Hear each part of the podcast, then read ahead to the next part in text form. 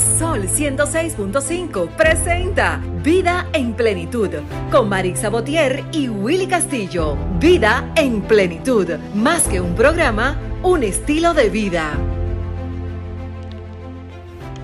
Hey, ¿qué tal amigos? Muy buenos días. Bienvenidos a una entrega más, un programa más de aquí en su espacio Vida en Plenitud. Eh, recordándoles que estamos en cabina aquí en Sol 106.5, la más interactiva. Pedro, buenos días. Buenos días, Willy. Buenos días, ese maravilloso público que, como todos los domingos, está ahí pendiente a este interesantísimo programa Vida en Plenitud. Así es, eh, Marisa Botier hoy no pudo estar con nosotros, asuntos laborales, eh, pero aquí estamos. Yo soy Willy Castillo, hoy traemos un programa muy interesante, como cada domingo. Hoy tendremos con nosotros dos, dos súper, eh, no entrevistas, no son dos personas que son parte de nosotros y que hoy van a, desarrollar temas de mucho interés. Con nosotros Rubén Matiz, eh, contador y asesor impositivo y docente también en la Facultad de Ciencias Económicas y Sociales en la UAS. Eh, él estará con nosotros en breves instantes, pero también el licenciado Lenín Francisco, abogado migratorio. Vamos a hablar sobre un interesantísimo tema también, sobre cuándo comenzará la Embajada Americana a dar citas para visas de paseo. Esos son unos temas eh, de mucho interés. Pedro, vamos a, ver porque hay eh, todas esas... Eh, todas esas dudas con relación a las visas, cuándo puedo ya iniciar mi llenado de mis formularios, cuándo puedo ya acudir a solicitar, todo eso, y esos casos también que están parados, ¿verdad? Yo fui solicitado, fui pedido, pero no sé en qué está por ahora por, por lo de la pandemia, todo eso lo vamos a conversar en breve. vamos a hacer primero lo que es nuestro minuto de plenitud y, y regresamos ya con el contenido. Nuestro minuto de plenitud es gracias a Ranton Fiesta. Si tienes una boda, un cumpleaños o cualquier actividad social, llama a Ranton Fiesta.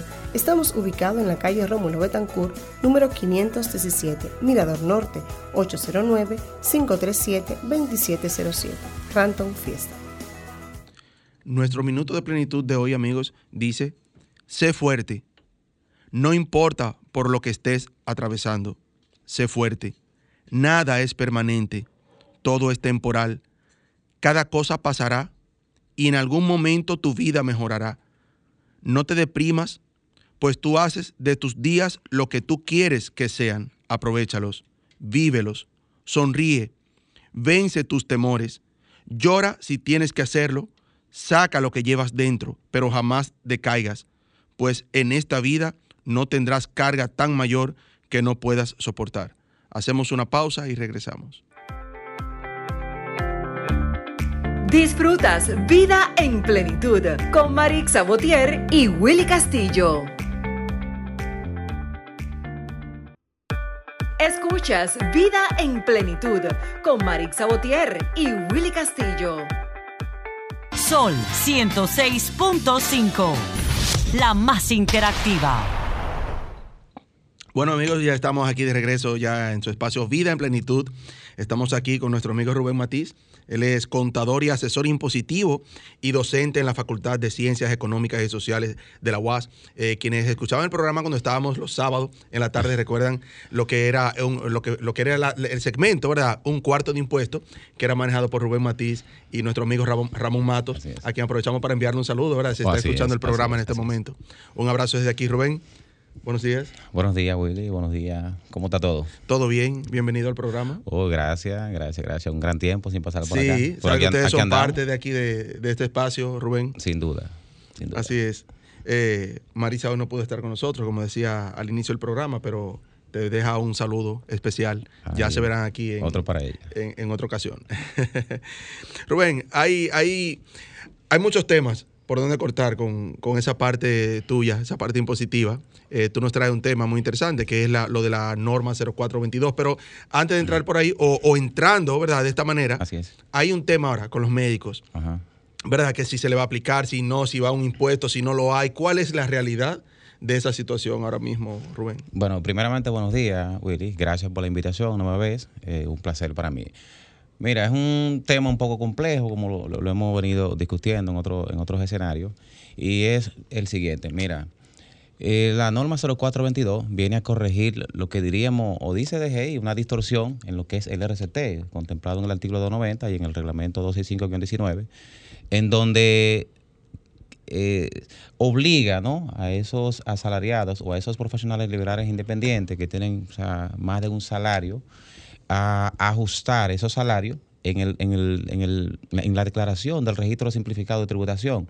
¿Por qué? Porque se detectó de que hay una doble compensación de la exención contributiva. ¿Esto por qué? Porque fíjate que si tú devengas salario en más de un empleador, tú tienes lo que se llama una exención contributiva, tú tienes un colchón, un, colchón tributario. La exención contributiva no es más que aquel salario que no se castiga con el impuesto sobre la renta. Entonces, al ser así, si yo devengo un salario en un, con un empleador y otro salario en otro empleador, valga la redundancia, ambos empleadores me descuentan la exención contributiva, ¿no es así? Entonces, ¿qué resulta? Si yo hago el ejercicio y yo compenso esos ingresos, cuando si lo compenso con un solo, un solo agente de retención, me da a pagar más impuestos. Entonces, ¿qué pasó? Los médicos, la gran mayoría, eh, están en una, dos, tres clínicas, cuatro, cinco, seis clínicas. Pero ¿qué pasa? No eligen lo que llamamos el agente de retención. La norma eh, específicamente en su artículo 3 te dice, bueno, cuando tú hagas la declaración, lo que vamos a hacer es un ajuste positivo a esos ingresos que no tributaron como debieron de tributar. Y ahí ese es el avispero que se ha armado. ¿Por qué? ¿Por qué no, no, tributaron como debieron tributar? ¿No, no se reportaron? ¿No bueno, entraron por otra vía? Bueno, ellos tributaron. Lo que pasa es que no tributaron como debieron de tributar. Porque entonces, ¿qué pasa? Si tú, Willy, tomas esos salarios y lo adhiere a tus ingresos para el tema de, del régimen, te va a deducir la exención contributiva dos veces. Porque ya el empleador que te pagó el salario te dedujo la exención contributiva. Entonces, cuando tú vuelves y lo incorporas otra vez a, a, tu declaración de RC-01, vuelve otra vez y te, la, y te la deduce otra vez. Entonces, por eso fíjate que la norma te dice, no, hazme un ajuste positivo. Ahora, ¿qué, fue, qué, qué ocurrió? Esos profesionales liberales independientes, ahora con la, con la, la, ley 4620 de sincerización patrimonial, lo que se acogieron a la amnistía, o sea, están blindados, diríamos, hasta el 2020. ¿Cuál fue el desliz que yo diría que pudiésemos decir que fue un fallo de DGI publicar la norma ahora en el 22? Porque si tú lo hubiese publicado en el 21, quizás, por ejemplo, tú lo preparas mentalmente mejor a ellos para cuando llegara ahora el, el, 22, ellos se preparasen. Pero tú no puedes agarrar al final de enero y decirles, venir con la norma para que ellos pudiesen hacer la declaración del 2021 con esa norma ya eh, eh, activa. ¿Será por, por desconocimiento? No, entiendo que no, porque hay muchos profesionales buenos. Hay muchos profesionales buenos. Lo que pasa es que cuando se hizo el análisis, fíjate que se ha detectado que esos profesionales tienen alrededor de 3.3 millones de pesos que dejaron de tributar. Entonces ellos dijeron, no, pero espérate, este es el momento. Ahora, ¿dónde, cuál, ¿cuál ha sido uno de los fallos? El tema de la retroactividad. Acuérdate que las leyes y las normas no son retroactivas. Entonces, tú dirás, bueno, pero es que la norma se va a aplicar para el periodo fiscal 2021. Te digo, bueno, pero tú ya estás publicando en el 2022. Lo correcto sería que tú me la, que tú me la aplicases en el 2022 para cuando yo en el 2023 haga la declaración, pues hacer la corrección ahí. Excelente. Pero, eh, por ejemplo, para, para, que nuestros amigos nos vayan eh, entendiendo, ¿verdad? Eh, un médico que es de quien estamos hablando en este momento, que es con el tema ahora. Willy, vamos a hablar de un profesional para no encasillar a los médicos. Exactamente. Sí, por favor. en, sentido general, porque entramos por, con el tema de los médicos por el tema ahora bueno, de que ellos, si se va a aplicar. Ellos, son los más afectados. Exacto, exacto. Pero en sentido general. Correcto. Una persona recibe tres salarios legalmente. O sea, tiene tres, tres, tres empleadores, ¿verdad? ¿Cómo debe hacer su reporte mensual para que no eh, suceda esto que, estamos bueno, ahora? Mira, lo primero es lo siguiente. Nosotros tenemos que entrar en un proceso de sincerización, yo siempre lo he dicho, porque la ley es clara. La ley te dice que tú debes de elegir lo que se llama un agente único de retención, que en este caso es el agente que más eh, ingresos te pague o más salario te pague. Tú debes de elegirlo, pero si tú le dejas esa opción al asalariado, él no lo va a hacer. Entonces, lo que yo entiendo acá es que la DGI debe de buscar una, herramienta en donde el tema de la gente de retención sea más simple. Es decir, que cuando un empleador registra un asalariado en su nómina de TCS, cuando un segundo, un segundo empleador eh, vaya a hacer el registro, que te salga esa parte ahí y que ya por default tú puedas amarrar en TCS la gente de retención. Es decir, que si tú le pagas 30 por acá, entonces una compañía B también emplea el mismo empleador. Cuando tú vayas a hacer el registro en TCS, ya aparezca ahí. Entonces ya y no tenga ese problema de forma tal, cuando tú generas el IR3, que tú lo generas en la empresa, ¿no? Que es la TCS quien le remite las informaciones a impuestos internos, ya esa información la tengan condensada ahí.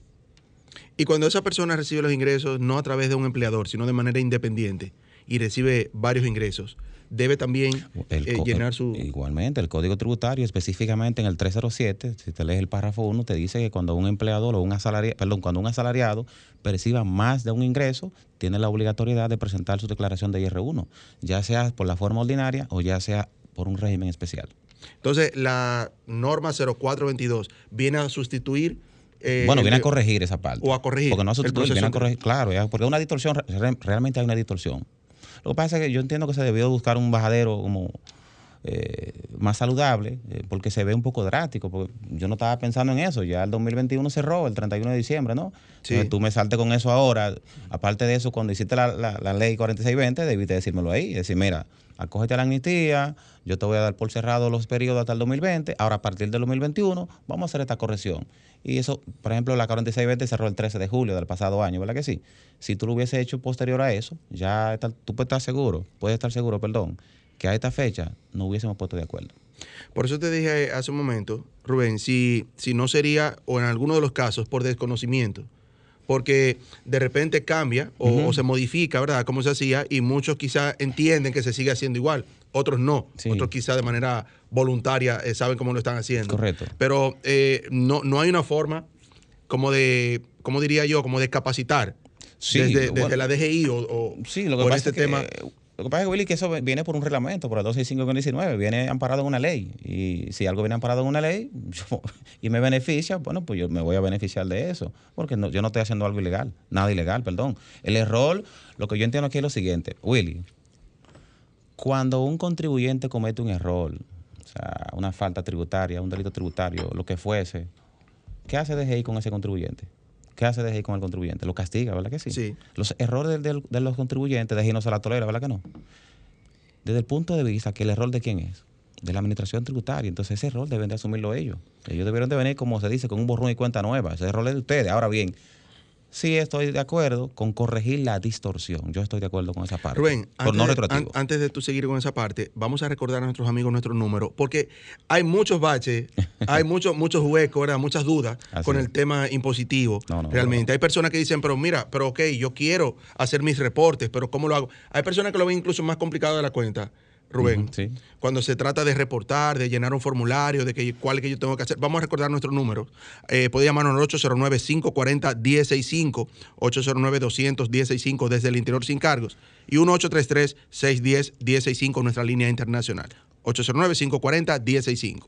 Aquí en cabina para para, para sus preguntas, sus dudas, ¿verdad? Estamos con Rubén Matiz, un experto en el tema. Eh, bueno, eh, esa es una de las ventajas que tiene el, RCT, porque también no podemos tampoco sacrificarlo, que te, te, eh, te, quita la obligatoriedad de esas remisiones de información, es decir, te simplifica el tema de la liquidación de, tus impuestos, porque te quita la obligatoriedad de, remitir los 606 y ese tipo de cosas, aunque eh, aquí, tenemos, aquí tenemos que coger esto con pinza, porque cuando tú analizas el Código Tributario, específicamente en su artículo 50, que nos habla de los deberes formales, pues nos dice que nosotros tenemos el deber de cada mes informar las operaciones que nosotros realizamos con terceros.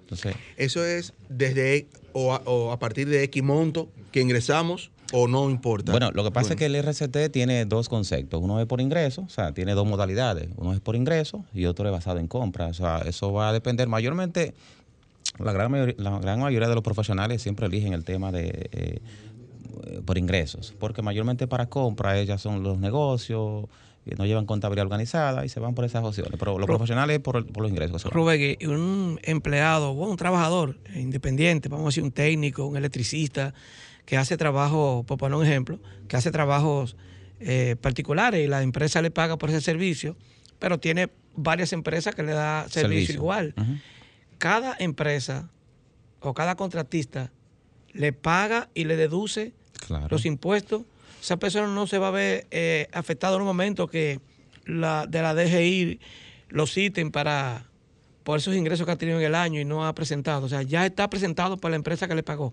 Bueno, lo que pasa es que aquí tenemos un escenario diferente, porque puede ser el caso de que él sea un técnico que trabaje en una institución X y fuera de sus, de sus actividades propias se dedica al puro empleo, se dedica al chiripeo, como decimos acá popularmente. Si él no es asalariado de esa otra empresa, que lo que presta es un servicio, la otra empresa lo que está obligado a hacerle la retención de un 2%. No lo tiene incluido en su nómina. Ahora bien, ¿qué es lo que pasa? Que ya él tiene la obligatoriedad de a fin de año liquidar, o sea, presentar lo que llamamos un, IR1, una declaración personal de persona física, donde él va a consolidar todos esos ingresos, tanto lo que percibió por salario como lo que percibió por servicios profesionales. Ahora bien, el mismo código establece de que esos asalariados o esas empresas, cuando eh, le paguen servicios profesionales a esa persona, y le hagan la retención del impuesto, tienen la obligatoriedad de presentarle o de entregarle una certificación de las retenciones efectuadas. Entonces ya él con todas esas informaciones, pues busca un contador que le prepare su declaración de impuestos y esas retenciones de impuestos que le hicieron le sirven como crédito del impuesto sobre la renta que va a liquidar. Rubén, quizás me estoy saliendo un poco ya del tema de, eh, principal, que es la, norma 0422, pero se recomienda a todo profesional en, en, determinada área, como decía Pedro, no importa, un técnico, que se presente a la DGI y, se, y haga constar lo que hace. Por ejemplo, mira, yo soy electricista, yo hago trabajos dispersos, ¿verdad? Eh, de manera informal eh, y recibo ingresos por, por X. es, es, lo ideal que lo haga. Eso es lo correcto, porque mira, ¿cómo que avanzan los países? Es contribuyendo, todos tenemos que pagar nuestros impuestos, porque entonces eh, desnaturalizamos el tema del principio de equidad que establece la administración tributaria. Si yo pago impuestos, ¿por qué tú no pagas tus impuestos? Todos deben pagar impuestos, todos. Yo estoy de acuerdo en esa parte. De manera estratégica le conviene a algunas empresas que, que a quien le pagan no reporte o sea, yo como, como dueño de negocio no, de una empresa. No, beneficia en nada, porque acuérdate que si yo como empresa te pago unos servicios profesionales, si yo te hago la retención, esa retención yo la voy a pagar y, encima de eso es un gasto, un costo que me voy a deducir. A mí me es indiferente que tú lo declares o no. Diloné, buenos días. Sí, buenos días, buenos días eh, a todos. Gracias a nuestro oyente por estar aquí y al profesional del área impositiva que tenemos como invitado en el día de hoy que veo que maneja el dedillo los temas. De hecho, yo tengo una pregunta concerniente Al, tema. Eh, este, pasa lo siguiente, yo soy asalariado, pero también como miembro de la crónica, cuando hay un patrocinador, pues recibo, recibo un ingreso. Sin embargo, siempre, siempre que me ha tocado recibir el ingreso, he dejado explícito a la persona que me lo que me lo me, lo, que lo paga, que me descuente todo lo que sea impositivo, el 2 del 10 del que ahí con eso a veces hay una confusión y sería bueno explicar qué es lo que corresponde descontar. Pero me pasó que en el mismo primer año, el año anterior, yo venía aplicando lo de los gastos educativos. Inmediatamente entré en ese renglón. A partir de ahí no pude hacer la, no pude beneficiarme de lo que es la, los, créditos o la devolución de, dinero que hace el Estado a través de la ley de lo de los, gastos, de los gastos educativos. ¿Qué pasó ahí? Bueno, primero me hiciste dos preguntas en una. O sea, tú decías, lo primero que tenemos que identificar, ¿por qué concepto tú recibes esos, esos dineros? O sea, yo soy ingeniero y trabajo para una empresa, ahí soy asalariado. Ok. Ok. Ahora, como cronista. Ahí te, aplican la exención contributiva. Exacto. Como cronista, eh, hago una maestría de ceremonia o tengo algún algún anuncio, un comercial, y ya por eso. Recibo, Esos son servicios profesionales. Vamos a tomar esta llamadita antes de. Ah, bueno, ya, eh, ya se eh, Esos son servicios profesionales, ¿no? No son servicios técnicos y conlleva la retención del 10%, tal como lo establece el 309 del Código Tributario. Es decir, que ya tú tienes primero un ingreso por, por, salario, donde te beneficia de la exención contributiva, y ese crédito, o sea, y ese, esa retención te funge como un crédito. Igualmente, la, quien te paga el otro ingreso por concepto de servicio, también te hace una retención de impuestos que también te funge como un crédito.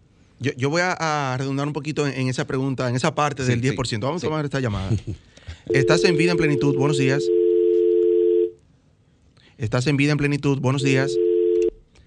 Hola, buenos días. ¿Estás en vida en plenitud? Sí, sí. Yo quería saber sobre el secreto bancario. Que tengo entendido como que, o sea, uno está siendo perseguido, que la que se está metiendo en la, en la cuenta, en los ahorros, cuenta corriente, verificando, o sea, eso es eh, muy incómodo y viola lo de la privacidad. Pero, pero ¿quién, quién? O sea, ¿quién, quién entra en la cuenta? ¿Los mismos que la DGI, que la DGI oh, ahora oh. revisa la, la, cuenta de los ahorros y de cuenta corriente, ¿o no? De acuerdo, muchas gracias. Escúchenos por la radio, le vamos a, responder ahora. Bien, bueno, lo que pasa es que tenemos una ley, Willy, la 288.04, eh, y lo voy a simplificar, lo voy a decir de una manera bien llana para que se entienda. ese punto 15 que te retiene el banco, cuando tú haces transacciones, transferencias, sí, sí. eso no es fortuito, el banco no se queda con ese dinero. Entonces, eh, DGI está haciendo lo que se llama una regla de tres. Si el banco me retuvo 10 mil pesos de punto 15, ¿no, no es así? Pues Sí. ya tú que eres ingeniero sabes, cuando tú hagas el cálculo, cuánto tú manejaste en tu cuenta. Entonces, ¿qué resulta? Nosotros tenemos ya una ley de lavado de activos que es una realidad. Entonces, ¿qué es lo que DGI viene haciendo hace ya un tiempecito? Lo que se llama, lo que se llama prueba del efectivo. Es una ley dura. Entonces, ¿qué resulta? Nosotros somos una sociedad que tenemos que sincerizarnos. Entonces, ¿cómo es posible que tú hagas una declaración de IR1, tú presentes en tu declaración de IR1 que tú percibiste por ingreso medio millón de pesos en el año? Pero cuando se te hace el cruce de, de efectivo, tú manejaste 10 millones de pesos. Que pasa mucho en este país. Yo te pregunto, ¿de dónde provienen los 9.5 millones de pesos? Ay, que me lo prestaron. No hay problema, porque si te lo prestaron, cuando tú hagas tu declaración, lo vas a colocar como un pasivo. Eso no hay problema con eso. Es que, mira, los, los impuestos no son tan complejos como la gente entiende. La gente los pone complejos. porque Además, ese era un dinero de un primo mío que no podía tenerlo encima y entonces...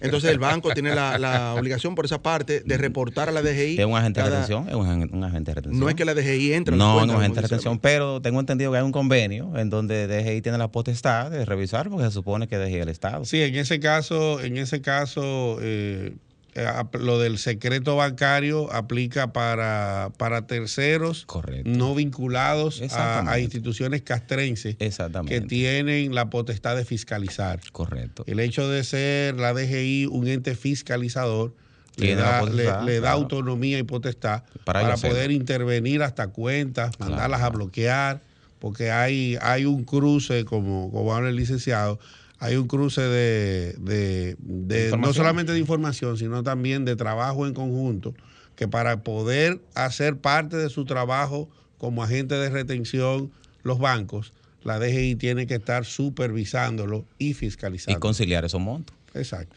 Entonces, retomando lo de la, lo de la parte de Diloné, de ahorita, del- de ese 10%, eh, cuando una empresa me paga a mí como persona física, me retiene un 10%. Sí, Depende del concepto, porque puede ser, puede ser que sean servicios profesionales o que sean servicios técnicos. Son dos conceptos totalmente diferentes. Sí, porque yo escucho mucho de que el 2 del 10. Bueno, cuando o el son 10 servicios técnicos 18, es el algo así. 2%. Lo que pasa es que del 10 del 18 están parados en una norma, que es la 0707, que es específicamente para el sector construcción.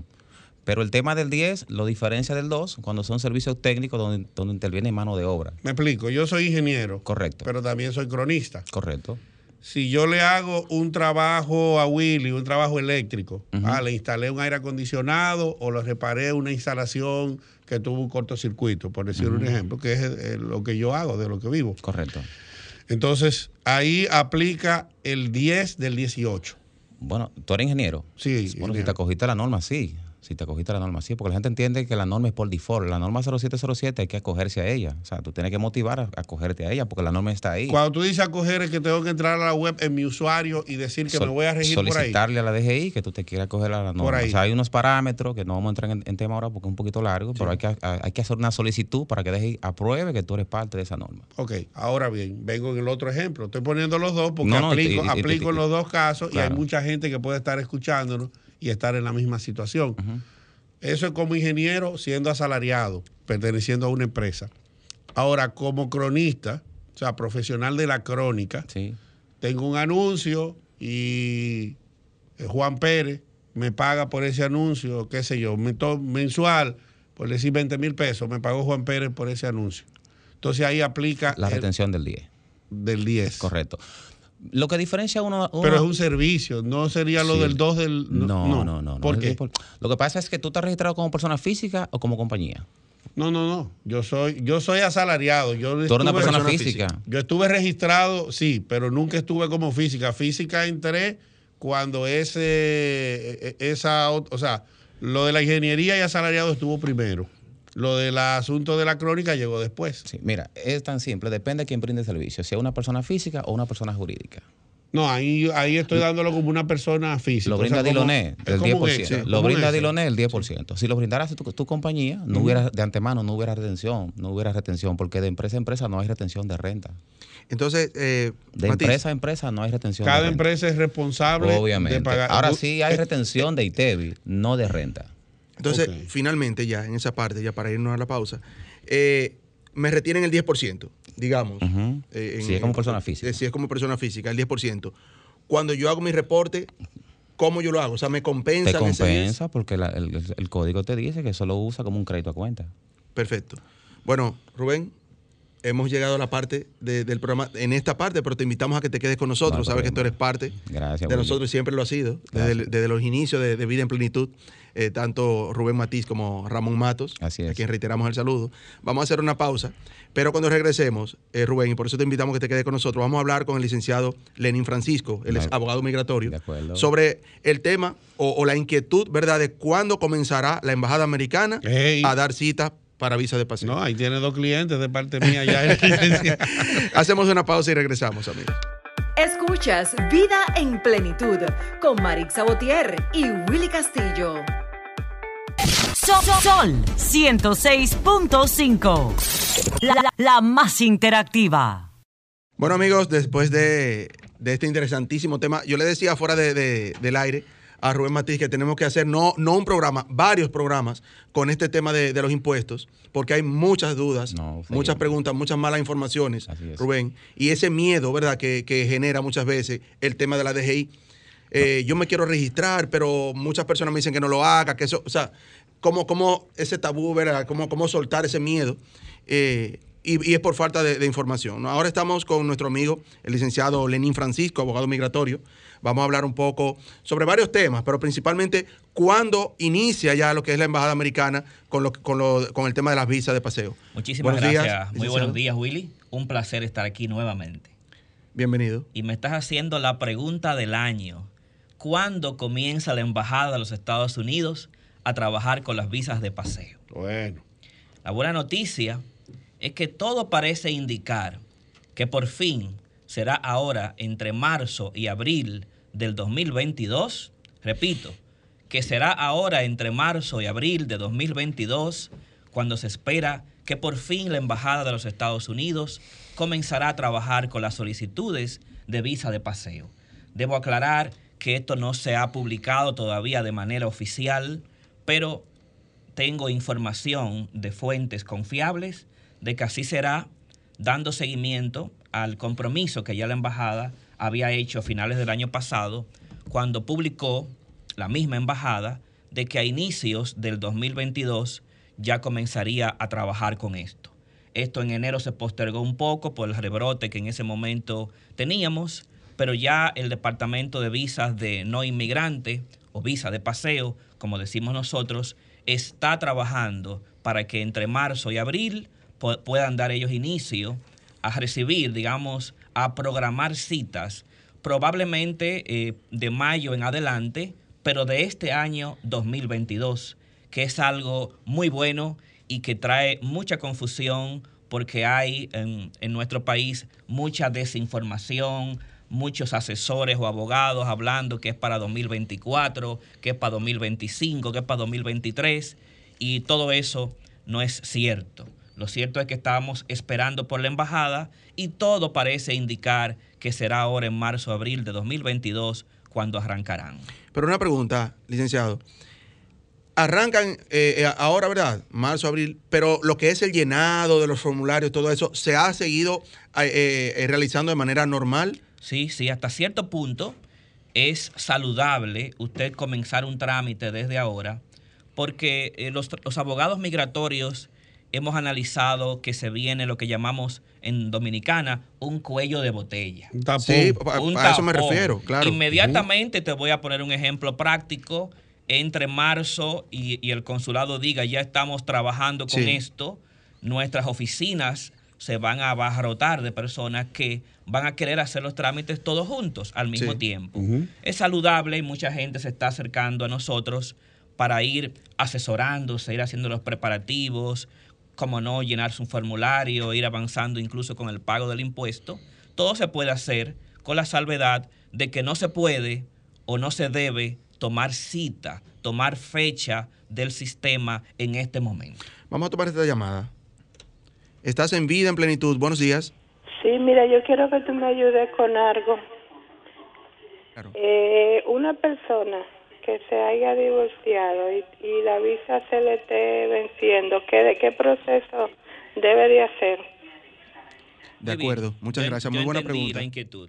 Sí. Parece ser que ella sacó visa de paseo estando casada. Estando casada o a través del esposo, que era quien tenía la visa, Y, quizás. y ahora se divorció y tiene que renovar la visa. Sí. Bueno, eh, debe transparentar la realidad simplemente.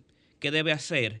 Al momento de que le toque renovar la visa, pues eh, debe llenar su formulario indicando que está divorciada, sí. No se le está requiriendo que deposite ninguna acta, ninguna acta de divorcio o documento porque el trámite de renovación de visa de 10 años no requiere documentación, pero tiene que aclarar en el formulario ese cambio. Solo aplica para 10 años. eh, Sí, la, renovación automática, es decir, renovación sin entrevista, solo aplica para 10 años. Una observación a la señora, en el caso de que en la visa anterior ella tuviera el, el apellido del esposo, como pasa a veces, Sí, sí. y ahora al estar divorciada ha cambiado su cédula, su pasaporte, ya no figura ese apellido, hay un cambio de apellido, entonces sí, en ese caso debe depositar eh, la- el acta de divorcio en el trámite de renovación, más bien porque es la prueba del cambio de apellido. ¿No debería hacer un proceso de, de cambio de, de pasaporte Sí, antes sí. de depositar? Sí, claro que sí. Debería hacerlo. Probablemente ya lo hizo, pero eh, lo normal es que si usted ya se divorció y usted tenía el apellido del esposo, debe cambiar primero la cédula, porque pasaporte siempre va a poner sus datos como está en su cédula. Debe cambiar primero su cédula, luego su pasaporte y por último renovar la visa. Excelente. Bueno, hay un- algunas dudas también en cuanto a, hay personas que tienen algún proceso, algún caso abierto y que no saben que el consulado o la embajada ha cerrado para ciertas cosas, como lo que es la visa de paseo, y Es que correcto. otras han seguido laborando y quizás han parado ellos mismos voluntariamente Sí, sí. el caso. Muy Eh, buena. Para, ¿Para cuáles temas, cuáles casos ha seguido laborando de Mira, manera el normal? consulado americano y o la embajada de los Estados Unidos está trabajando prácticamente con todo en este momento. Prácticamente con todo, menos las visas de turista. Eso quiere decir que todos los trámites de citas de residencia están funcionando. Las citas de visas de trabajo, de visas de estudiante, así como también casos de emergencias, gente que tiene que viajar por asuntos médicos o por fallecimiento de familiares, puede solicitar los servicios. Y, por supuesto, los servicios a ciudadanos norteamericanos, como el tema de pasaportes americanos, eh, seguridad social, entre otros beneficios de los ciudadanos americanos, ciudadanía, etcétera, están siendo atendidos en la embajada. Voy a poner un caso, mi- voy a poner mi caso y quizá algunos de los oyentes se van a identificar en la situación. Yo tengo cerca de dos años esperando para ir a una, pues, es el tiempo que ha estado cerrado aproximadamente el Sí, consulado. sí, cumple dos por- años en marzo. Por el tema de la pandemia. Tengo eh, un- uno de mis hijos, o sea, tiene el tema de que en una mudanza su pasaporte se le perdió tiene visa, visado de 10 años, se reportó a la policía en su momento, se hizo todo el proceso. Pero sucede que cuando se estaba preparando la cita y todo, La vino lo de la pandemia, la embajada cerró y tengo dos años esperando ese caso. Sucede a todo esto dos situaciones que me preocupan y la voy a externar para escuchar la- la- el parecer de Lenín y para que esto sirva para otros que nos están escuchando. Lo primero es que mi hija en ese momento era menor de edad. Al estar los dos años cerrado el consulado de la pandemia, ella pasó a mayoría de edad por un tema de legalismo. Sí. Pero para fines de récord, sigue siendo un estudiante que vive conmigo. Pero ¿qué sucede? Al ella tener un pasaporte perdido, no se le puede, aunque tenga 10 años de visa, no puede renovar automáticamente. Tiene que sino que tiene que ir obligatoriamente a una entrevista que hasta el momento no están dando. Entonces, ¿qué sucede en ese caso, Mira, licenciado? Tu pregunta se desprende en dos. Primero, sí, aclarar que toda persona que ha perdido su visa o le ha sido robada, aunque esa visa era de 10 años, tal como tú señalas, tendrá que ir a una entrevista consular. Y ciertamente no ha podido ir eh, hasta que se vuelva a integrar ahora en marzo, abril, Dios delante, las entrevistas. Que hay muchos, eh, eh, como usted dice, abogados migratorios, y diciendo que era para el 2023 que se iba a aperturar. Eh, Eso, eso eh, lo vamos a, a rebatir ahora porque no es cierto. Pero para que no se vaya tu segunda pregunta, la preocupación de que tienes una, una niña, como tú siempre vas a llamar a tu hija, aunque tenga 18, 19 o 20, es tu niña, te entiendo. Eh, esa niña que está renovando su visa y que ahora entra a una entrevista con 18, 19 años, ciertamente tendrá que entrar sin, tu compañía, tendrá que verse sola frente a un cónsul, pero aunque esto preocupa mucho a los padres, no debe ser una preocupación. Los cónsules conocen muy bien de, de, nuestra idiosincrasia, saben que jóvenes hasta con 21 años, 22, 23, 24, 25, viven con sus padres aquí y dependen de sus padres. Ustedes tienen el deber de transparentar la verdad de esa joven. Y punto.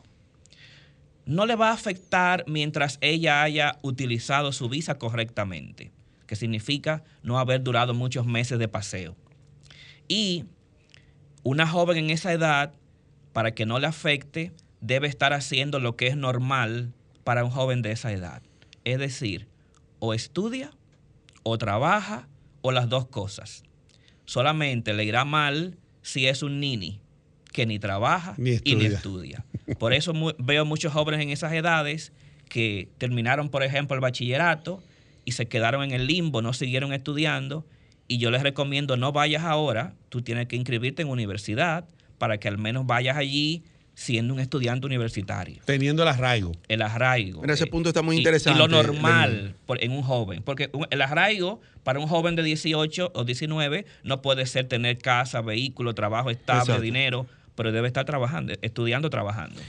Está muy interesante esa parte ahí. Eh, y, y vamos a, a reiterar un poco Sí. en esa partecita ahí, porque eh, sé que muchos de nuestros amigos que nos escuchan se identifican con este caso. O sea, que si una persona pierde su pasaporte, Sí. digamos independientemente si es menor o es mayor, independientemente, una persona pierde su pasaporte visado, tiene que presentarse a una entrevista. Eso significa que puede ser rechazada esa visa. Sí, totalmente. Y se ve con mucha frecuencia. Porque va a ser evaluado desde cero. Y si le diste un uso incorrecto a la visa, vas a tener situaciones. Otros casos que he visto de eso es que lo que han hecho es que aunque tú tuvieses el máximo de 10, a veces te dan uno, un Sí. año, dos años, cinco años, a veces te dan... Es así, no te dan los mismos 10 años, si hay una discrecionalidad consular ahí. Es bueno también agregar un tema interesante, lo que es la visa robada o perdida. Y es que a quien se le pierde o le roban un visado, tiene la obligatoriedad, antes de pasar por la entrevista, de reportar a la embajada que se ha perdido o le han robado esa visa. Por ejemplo, en el caso de tu niña, ustedes tienen dos años esperando, pero me imagino que tú enviaste una carta al consulado, como manda el protocolo, además del reporte policial, explicando cua- en cuáles circunstancias pasó esa pérdida. Eso lo manda el protocolo del consular y tiene una, una razón de ser. En, todavía en los tiempos modernos, en donde no te, no te sirve de nada tú intentar viajar con una visa de otra persona, no te sirve de nada comprar un visado ajeno, hay mafias que todavía venden los pasaportes visados.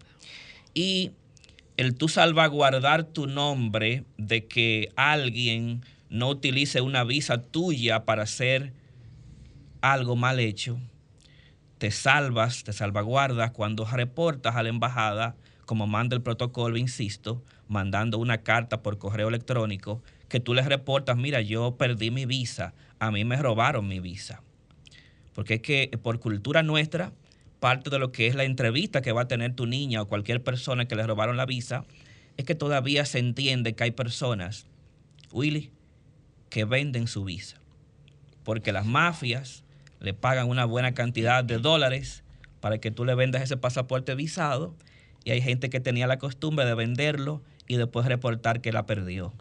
Entonces, mira que es un tema delicadísimo. Por eso, por todo esto es que la embajada tiene protocolos tan delicados y por eso es que tenemos que pasar por una entrevista consular. Vamos a tomar esta llamada. Estás en vida, en plenitud. Buenos días. Sí, escúchame, fue la señora que llamó ahorita. Claro. Él puede contestar las preguntas. Mira, una, yo era dependiente de él. Y otra, yo no usé la visa durante los 10 años Dile que me conteste esas dos preguntas, que me haga el favor. En los 10 años no viajó. No. Ok. Correcto. De acuerdo. La primera pregunta, si usted era dependiente de él, eh, por el hecho de que no la usó la visa, el caso suyo es muy especial, porque cuando uno renueva una visa es evaluado por el uso que él se le dio. Usted no la usó, ellos no saben eh, qué usted puede hacer o no con una visa en las manos. No significa, yo tengo muchos clientes que, que están renovando visas que nunca usaron y a la mayoría se les dio automáticamente sin problemas. Pero aquí el cónsul puede tener una inquietud. Ahora que ella no depende de quien la sostenía, ¿qué va a pasar si le vuelvo Sí. a dar la visa?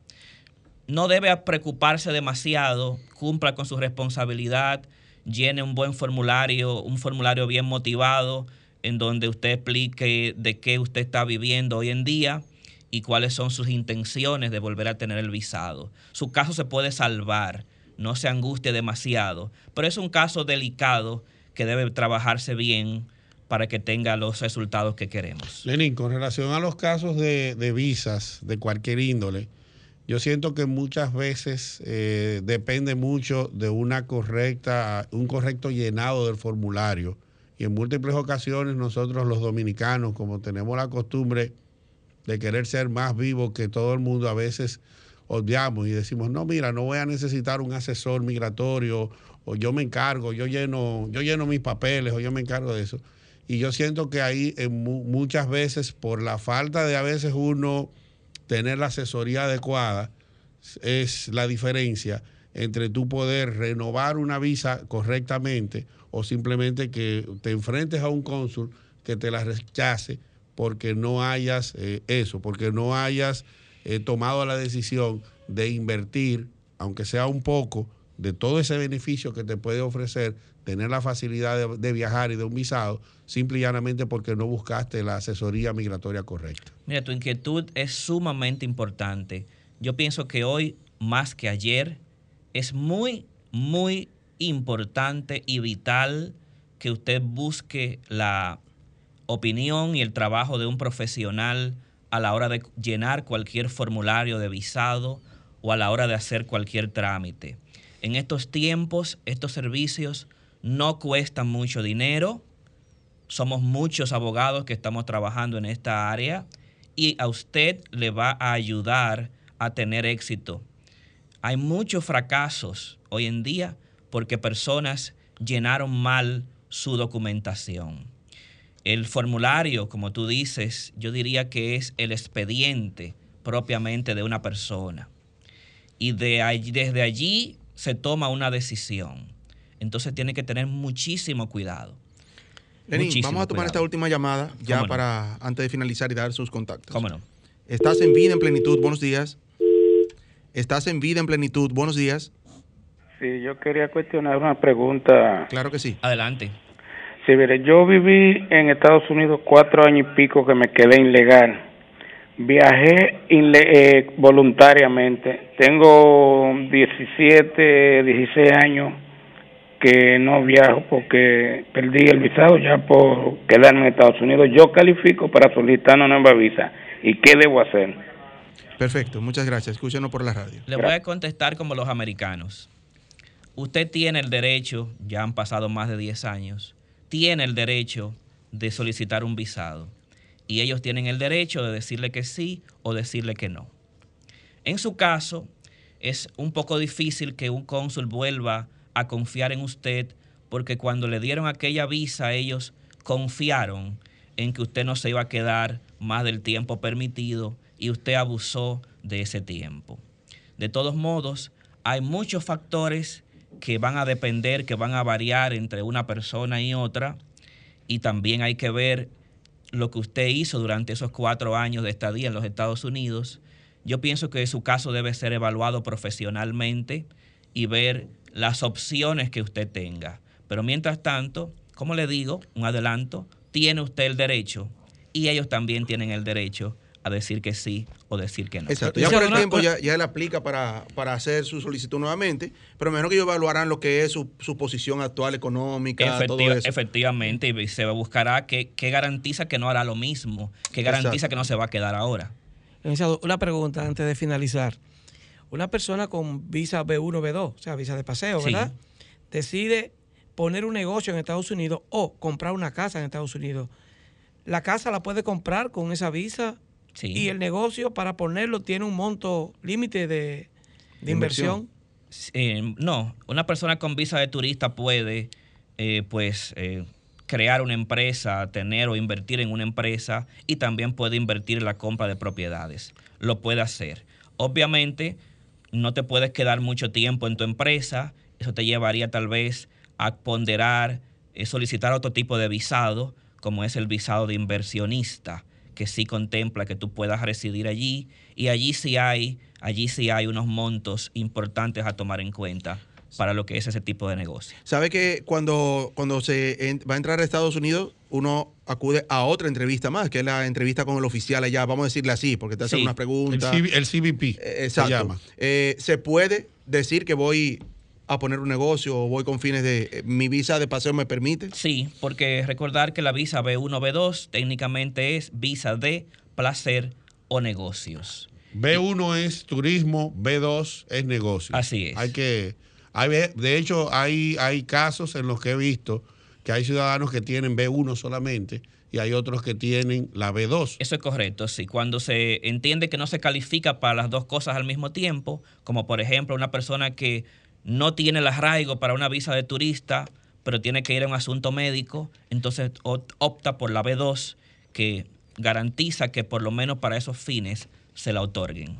Bueno, licenciado, hemos llegado a la parte final ya de, de- de esta parte del programa, ¿verdad? Porque ahora vamos a pasar con lo que es la deportiva, con Víctor Diloné. Perfecto. Ya para concluir el programa de hoy, ¿dónde lo conseguimos? Estoy en Central de Visas, nos encuentran en todas las redes sociales, arroba Central de Visas, y puede escribirnos o llamarnos a nuestro teléfono móvil 809-973-7573.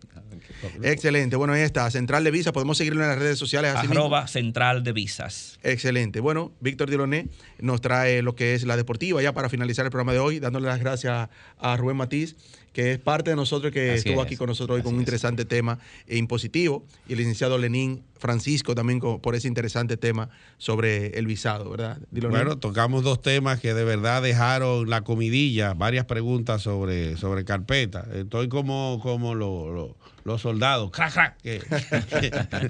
que, meten el, la bala en, en- en la- en el fusil esperando dispararla. De todas maneras, eh, breve en el deporte decir que hasta el momento de los deportes que disfrutan los dominicanos usualmente, que es el, baloncesto de la NBA, está el béisbol.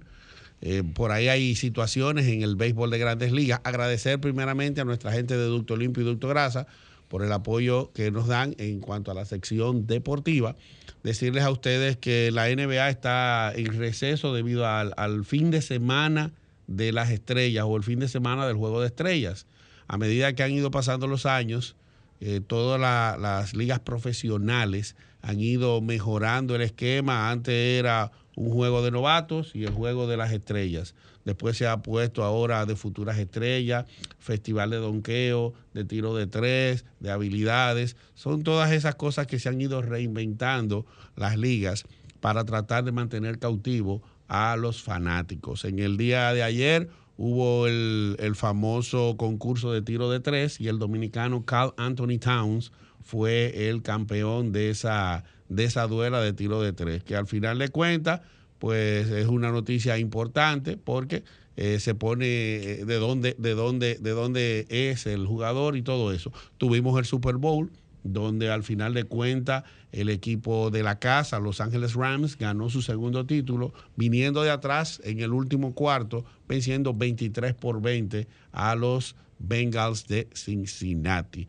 Muchas otras noticias ahí sobre grandes ligas, el, el Spring Training que debió de estar activo ya y sin embargo hay un tema, no se han puesto de acuerdo la Asociación de Jugadores y las grandes ligas y eso ha hecho que el sprint training se haya movido hasta el 5 de marzo. Si no llegan a negociaciones el día 28, eh, dice el comisionado Rob Manfred, que entonces hay peligro con la temporada, pero yo no creo demasiado cuarto por el medio. No hay tiempo para más. bueno, deseándoles un lindo domingo para todos. Nos vemos aquí el próximo domingo, 9 de la mañana. Siga ahí en Sol, que ahora viene nuestra amiga María Cristina con Al otro lado. Sol 106.5, la más interactiva. Una emisora RCC Miria.